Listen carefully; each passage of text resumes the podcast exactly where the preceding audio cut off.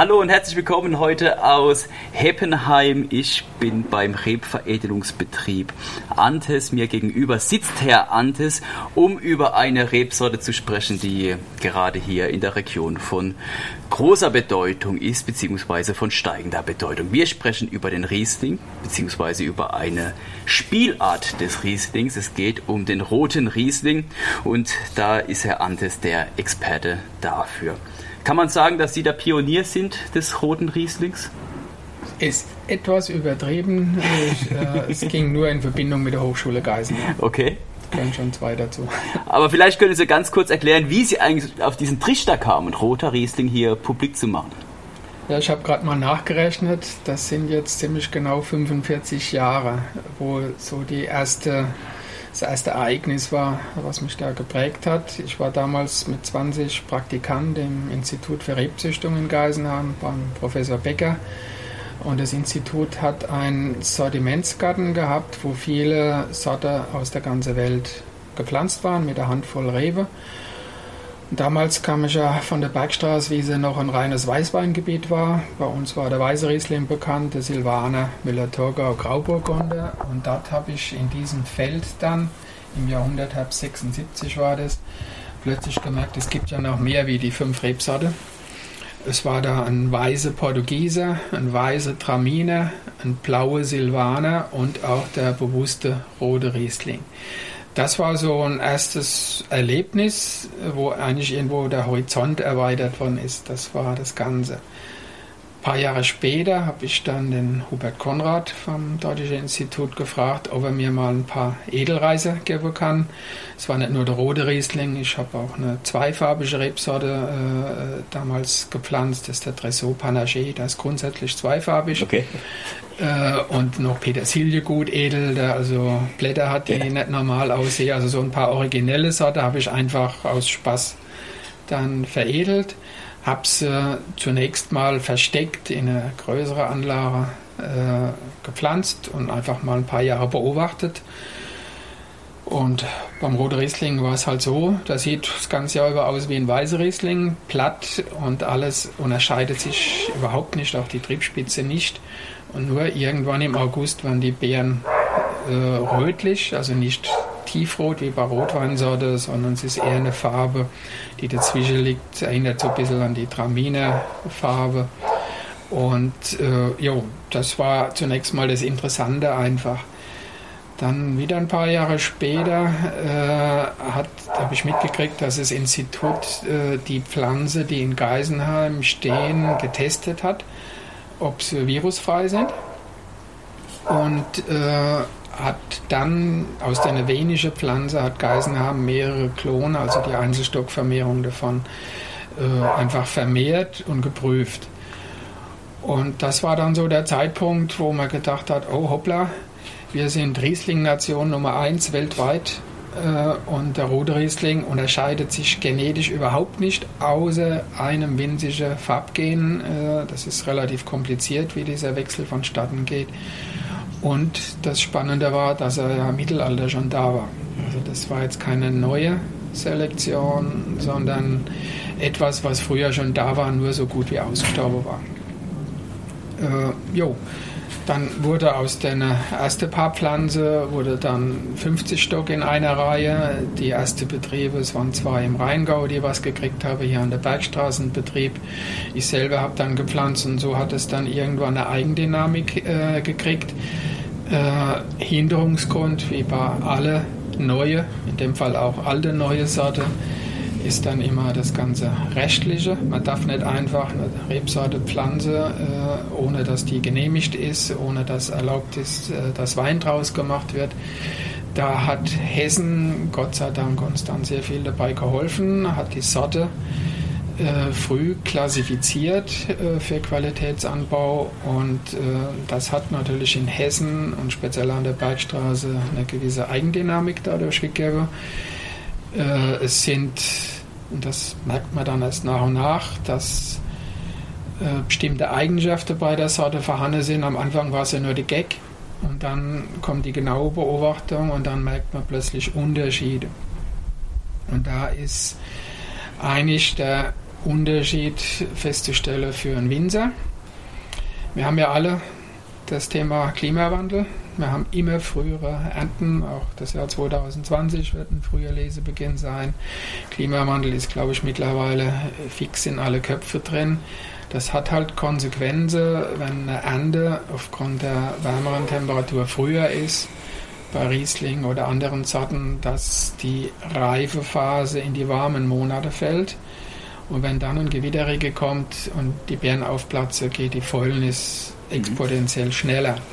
Das heißt, eine Erntereife im September ist eben unter Umständen ein Witterungsproblem, während äh, wenn die Riesling-Ernte, und das war ja früher die große, der große Vorteil der deutschen Rieslinge, dass die Ernte erst im Oktober oder gar November gemacht worden ist und die damit lange Zeit haben zu reifen, Aroma auszubilden. Das wird durch den Klimawandel verkürzt. Als Winzer haben wir überall in alle Regionen darauf reagiert, indem der Riesling mehr in die obere Lache gepflanzt wird. Aber irgendwann ist der Berg zu Ende und der Wald geht los, äh, also noch höher geht nicht.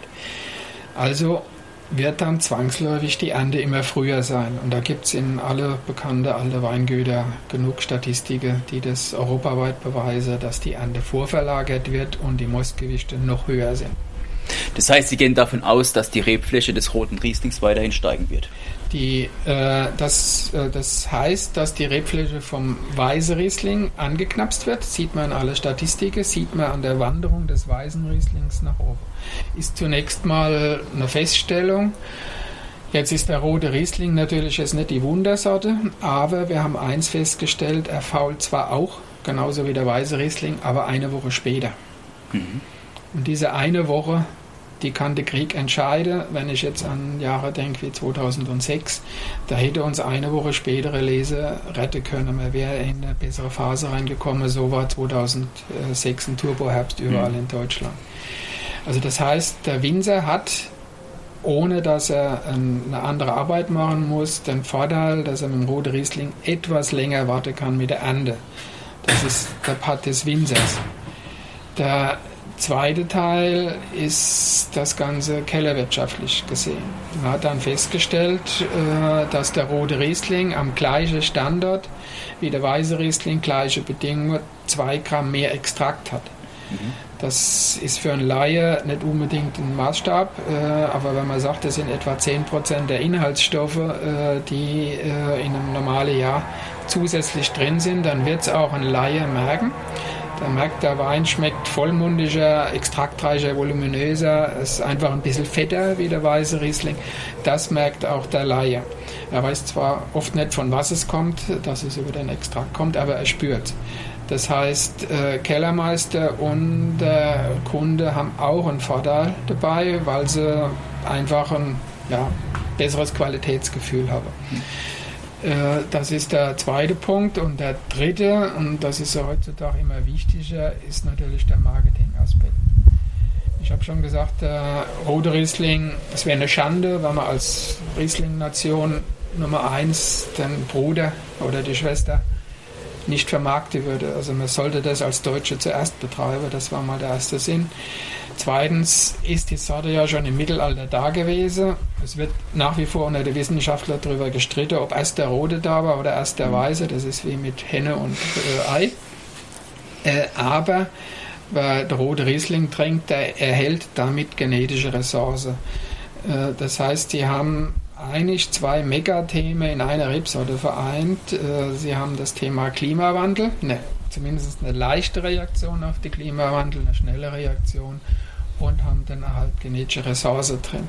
Wenn er ihnen dann noch selber schmeckt, der Wein, dann können sie sich selbst auf die Schulter klopfen. Sie haben einen UN-Auftrag erfüllt, genetische Ressourcen erhalten und dafür müssen sie eigentlich freiwillig zwei Euro mehr bezahlen für die Flasche. Das ist so die Kurzfassung. Es ist also schon ein Thema, es war nie so geplant, das hat sich aber so entwickelt. Heute sind wir viereinhalb Jahrzehnte weiter. Mittlerweile ist die Sorte nach langem ja, Kampf ist das falsche Wort, aber nach langem Zögern auch in Rheinland-Pfalz in alle Anbaugebiete freigegeben worden, sodass äh, jetzt auch die anderen Regionen nachziehen können. Aktuell, ich habe gerade gestern mir die aktuelle Zahl gegeben, also vom Weinbauamt Eltville, haben wir etwa 40,5 Hektar Rotriesling in Hessen. Davon 17 äh, Ungrad an der Hessischen Bergstraße und der Rest im Rheingau. Da der Rheingau aber achtmal größer ist oder mir achtmal kleiner, sieht man, welche weitaus überproportionale Bedeutung der Rote Riesling äh, hier an der Hessischen Bergstraße mittlerweile hat. Äh, unsere Winzergenossenschaft hier hat äh, von den 17 Hektar 11 Hektar Bewirtschaftung kann sich also im kleinste deutsche Anbaugebiet mit schmücken, also der weltgrößte Produzent von Rot Riesling. Respekt. aber was mich, es ist aber doch erstaunlich, dass nur eine kleine Genveränderung solche Auswirkungen mit sich bringt. Ja, äh, das Interessante ist, ich habe ja vorher schon gesagt, es gibt auch einen blaue Silvaner, einen weiße Silvaner. Wir haben mittlerweile auch hier an der Bergstraße auch einen rosa Chardonnay im Anbau. Auch da war es die erste Pflanzung. Äh, es gibt im Prinzip bei jeder Rebsorte diesen ähnlichen Mechanismus äh, der Farbgebung. Mhm. Äh, europaweit zum Beispiel ist der weiße Traminer mehr im Anbau, aber in Deutschland kennt man nahezu nur der rote Traminer. Äh, das heißt, es kann dann manchmal durch Zufälle, Historie, irgendwelche Dinge begründet sein, dass sich eine Farbversion stärker durchsetzt. Bei der Burgundersorte ist es ja bekannt, da mhm. haben wir mhm. Spätburgunder, Grauburgunder, Weißburgunder, da sind alle drei Varianten am Markt vertreten. Und äh, ja, das ist halt die Natur. Sie eröffnet diesen Spielraum, dass so kleine Mikromutationen äh, da sind. Das sind halt in dem Fall die sichtbaren Mutationen. Aber äh, es gibt mit Sicherheit bei Reben auch andere äh, kleinere Mutationen, dass die Beerenstiellänge sich verändert, dass eine Triebspitze wie beim Schwarzriesling plötzlich mehlig aussieht. Mhm. Das sind alles so Mutationen, die fallen aber in der Regel nicht ganz so stark auf wie jetzt gerade eine Farbmutation. Und in dem Fall macht es uns halt Spaß, weil aus einer historischen Sorte, die eigentlich vergessen war, äh, dann letztendlich jetzt hier eine marktwirtschaftlich bedeutsame Sorte entstanden ist. Ja. Aber lassen sich dann bei allen Farbmutationen, jetzt Sie haben jetzt gerade den rosa Chardonnay angesprochen, diese erhöhte Extraktgehalte feststellen? Ja, also beim, auch beim rosa Chardonnay ist zumindest äh, diese Entwicklung, was spätere Fäulnis anbelangt, sogar noch deutlicher. Äh, äh, der äh, Klon ist dann, weil die Traube sehr gesund bleibt, auch unter Umständen für Sektbereitung geeignet. Also zumindest da kann ich es bestätigen. Ein Vorteil haben sie, da haben wir Angst gehabt, das war das Thema Kirschessigpflege, die ja bekanntlich an die rot gefärbte Sorte geht. Und das hat also beim Rode Riesling, auch beim Rosa Chardonnay geht sie nicht dran. Hat aber äh, dem Rode Müller-Thurgau, den gibt es nämlich auch, äh, hat eigentlich das Knick gebrochen, weil da ist eh schon frühreif und da geht die Kirschessigfliege dran. Also manchmal sind es winzig kleine Details, die halt dazu führen, dass was läuft oder was bleibt. Und letztendlich muss der Winzer das entscheiden. Er trägt ja auch das Risiko. Äh, es nützt ihm gar nichts, dass er eine schöne Pflanze setzt. Er muss auch verkaufen können. Mhm. Der beste Wein ist der, der verkauft ist. Sie haben jetzt schon so ein paar Fachbegriffe angedeutet und ich hätte mal die Bitte, dass Sie versuchen, diese zu definieren. Also wir sprechen über Klone, wir sprechen über Mutationen, wir sprechen über Rebsorten. Was unterscheidet das eine vom anderen? Ui. Gut, fangen wir mal mit dem umstrittensten Begriff an, Klon. Jeder denkt ja dann sofort an ein gewisses Schaf äh, und äh, damit hat es nichts zu tun. Die Klonzüchtung äh, im Bereich der äh, Rebenselektion ist schon sehr, sehr alt, hat überhaupt nichts mit Gentechnik zu tun. Im Prinzip macht es die Menschheit schon seit ein paar Jahrtausend Jahre.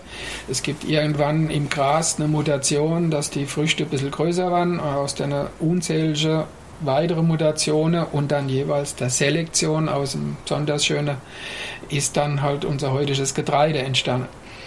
Äh, bei der Rewe ist der Weg nicht ganz so lang gewesen, aber auch dort äh, sucht ein Züchter oder der Winzer, früher gab es ja noch gar keine Züchter, sucht sich besonders schöne Rewe, die durch eine positive Eigenschaft auffallen.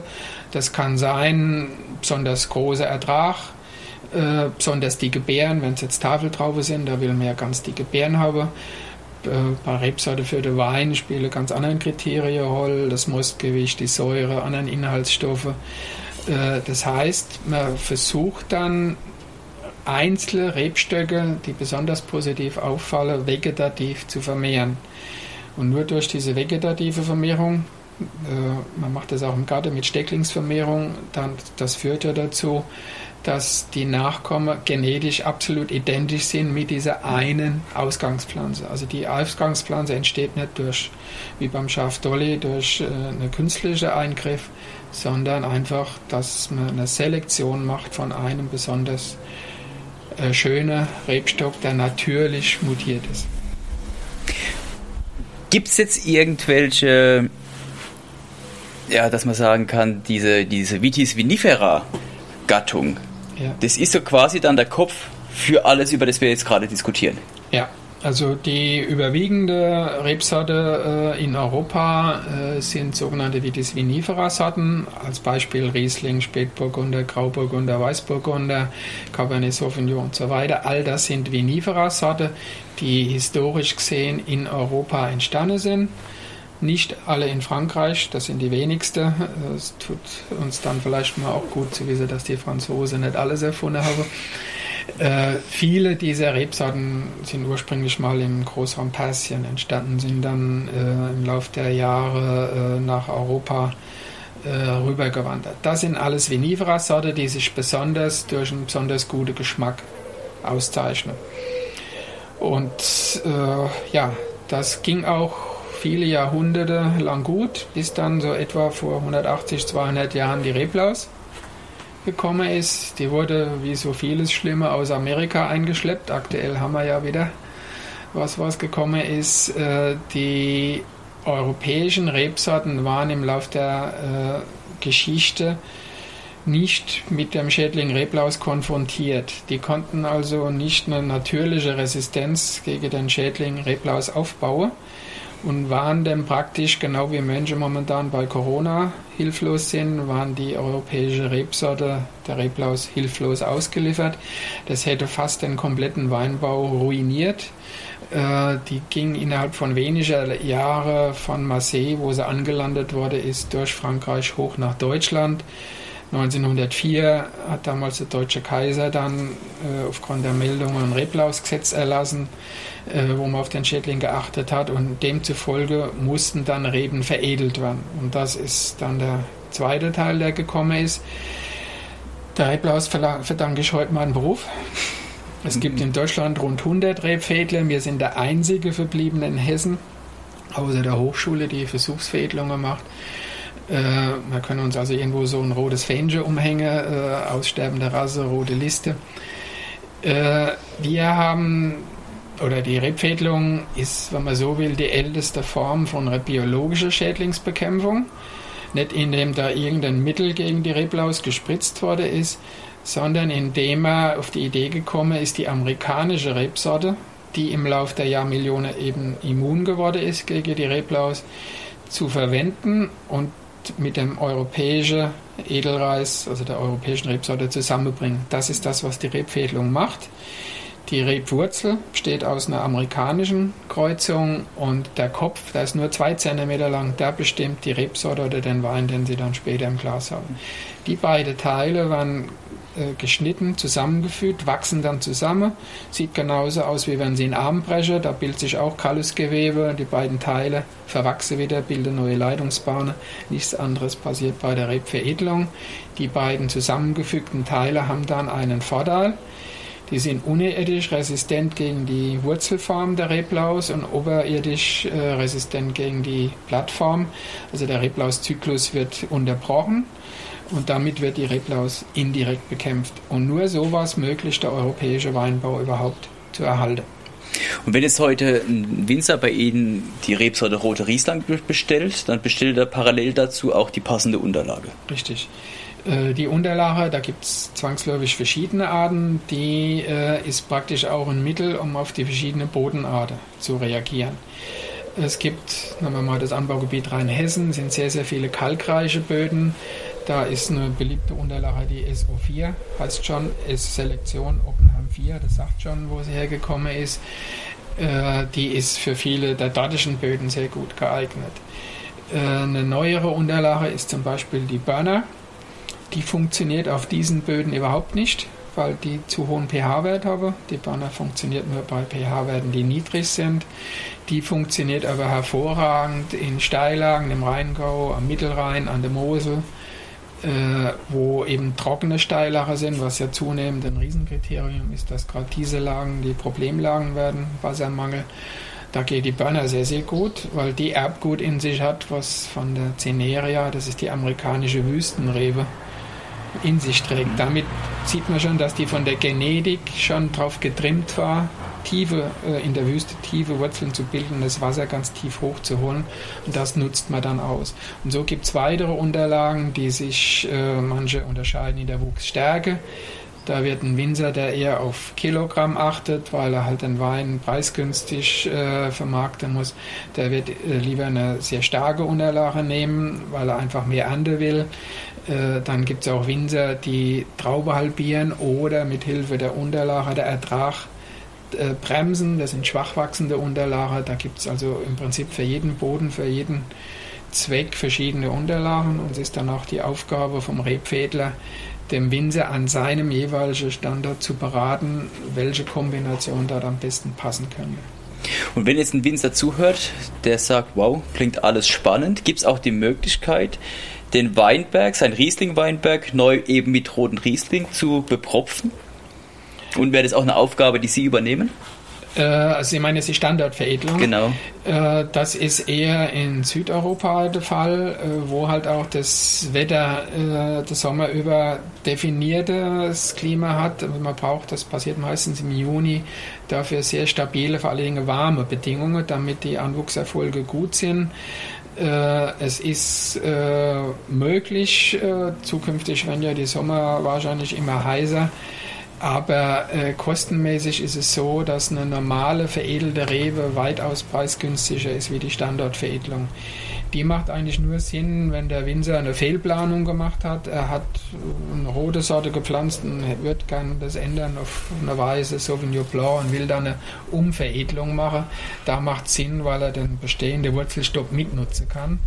Äh, aber das Ganze ist auch zeitlich begrenzt. Man soll das nicht machen, wenn der alte Weinberg schon älter ist wie 15 Jahre, okay. weil dann sind in dem alten Weinberg schon einfach zu viele tote Leitungsbahnen und Schäde, Defekte. Die äh, Lebensdauer des Gesamtrebstocks wird dadurch nicht verlängert. Ne? Mhm. Also das muss jeder für sich entscheiden, ob er den schneller Weg, wenn er Glück hat, ist es ein sehr schneller Weg.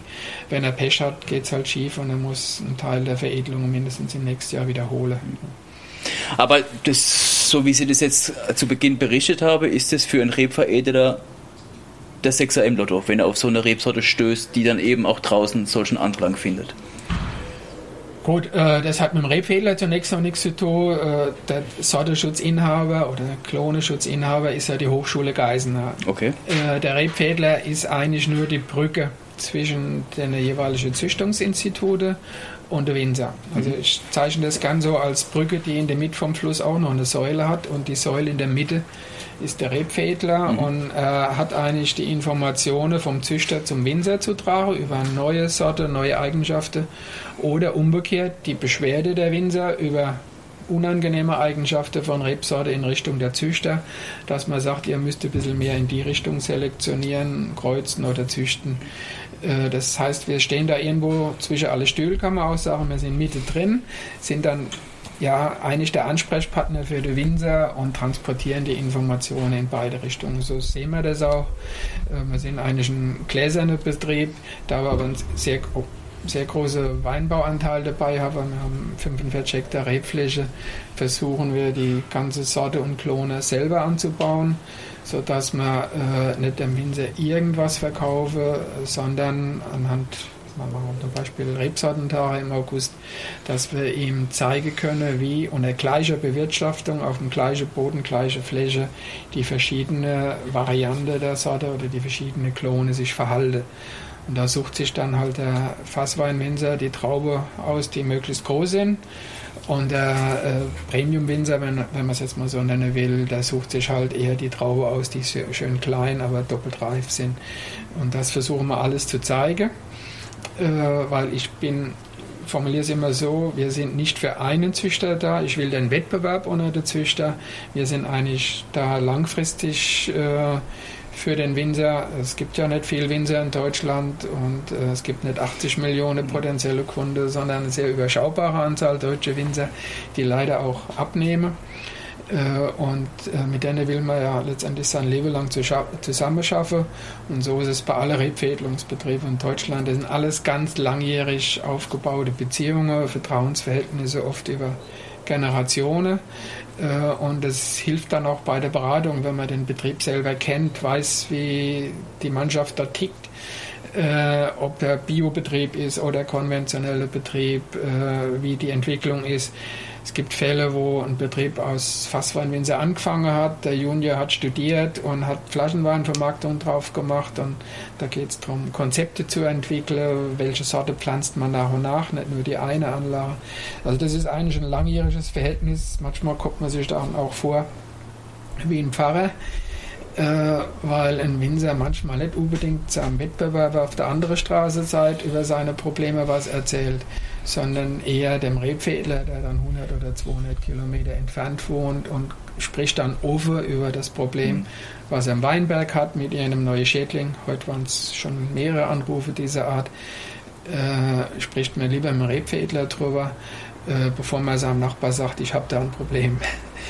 Ich stelle mir das gar nicht so einfach vor. Wenn ich jetzt als Winzer überlege, was pflanze ich in meinen Weinberg, dann muss ich ja erstens wissen, was will mein Kunde in 25 Jahren, wie ist das Klima in 25 Jahren, gibt es irgendwelche Herausforderungen, wie zum Beispiel jetzt wieder die Kirschessigfliege oder die Reblaus oder was auch immer. Es muss in meinen Rebsortenspiegel passen, es äh, muss auf den Standort passen. Also letztendlich ist es wie ein Puzzlespiel, viele Faktoren, die da irgendwie hoffentlich dann zum letztendlich besten Ergebnis führen. Ja, in der Aufzählung hat eben noch ein Faktor gefehlt, das ist der jeweilige Verbrauchertrend. Äh, man hat, hat ja Klar. vor Jahren den Rotweinboom gehabt. Die Winzer haben gar nicht schnell genug umstellen können auf Rotwein. Äh, aktuell ist es wieder das Thema, man sucht eher die Weine mit weniger Alkohol, also die typische deutsche Fadal wird jetzt äh, wieder gesucht. Es geht wieder mehr Richtung Rosé und Weißwein. Also dieser Trend kann auch kein Winzer äh, vorhersehen, da kann man nur versuchen, richtig zu liegen. Momentan gibt es in Amerika, das ist so ein Teil, wo wir als Rebfehler drauf gucken oder auch in anderen Ländern, einen ganz starken Trend nach Aroma-Rebsorte. Eigentlich haben wir den Trend auch längst in Deutschland, nur spricht keiner drüber. Mhm. Aber wenn ich die Rebsorteentwicklung sehe, zum Beispiel Sauvignon Blanc oder auch andere Sorte, die alle deutlich aromabetonter sind, und dann ist dieser Trend längst auch bei uns, nur ist er noch nicht so ganz in der Medien angekommen. Äh, aber wir haben den, den gleichen Trend, äh, ja in dem Fall nicht nur mit bei der Rebsorte selbst, wir haben auch in die Kellerwirtschaft. Seit Jahren wird versucht, über Gärung, Stichwort Kaltgärung, versucht die natürliche Arome äh, durch eine gebremste Gärung, durch eine gezügelte Gärung im Wein drin zu halten um eben die Primäraroma stärker drin zu haben. Was ist das? Das ist der gleiche Aromatrend. Also man versucht mit allen Methoden, äh, es geht um den Entblätterungszeitpunkt draußen im Weinberg, es geht um Trockeneis bei der Einlagerung, äh, um spezielle Hefe, die, die Aromastoffe stärker ausbilden. Also man versucht momentan eigentlich auf alle möglichen Eingriffsebenen diesem Aromatrend nachzukommen, bis hin zu ersten aromatische Rotweinsorte, wie jetzt Muskatrollinge oder Wildmuskat. Also das ist eigentlich ein Megatrend und meistens ist halt nun mal so, fängt es im Ausland an. Äh, als Rebfädler guckt man immer so ein bisschen ja, Italien, Oberitalien, Raum Mailand, äh, was da gerade in der lokale Trend ist, äh, jahrelang Prosecco, wird dann jetzt wieder abgelöst äh, durch Aperitivweine äh, und jetzt auch, wie gesagt, diese amerikanischen Trends nach Aroma und dann versucht halt der Winzer nachzukommen. Äh, früher hat man klassische Aromasorte gehabt, wie ein Gewürztraminer der jetzt auch wieder zunimmt, aber nicht so stark wie die Scheurebe, die nimmt wieder deutlicher zu. Das ist ein Effekt, Nebeneffekt vom Sauvignon Blanc. Die wird oft als Cuvée-Partner gebraucht oder auch eine Reihe von neue pilztoleranten Neuzüchtungen, die auch diesen Sauvignon-Typ haben.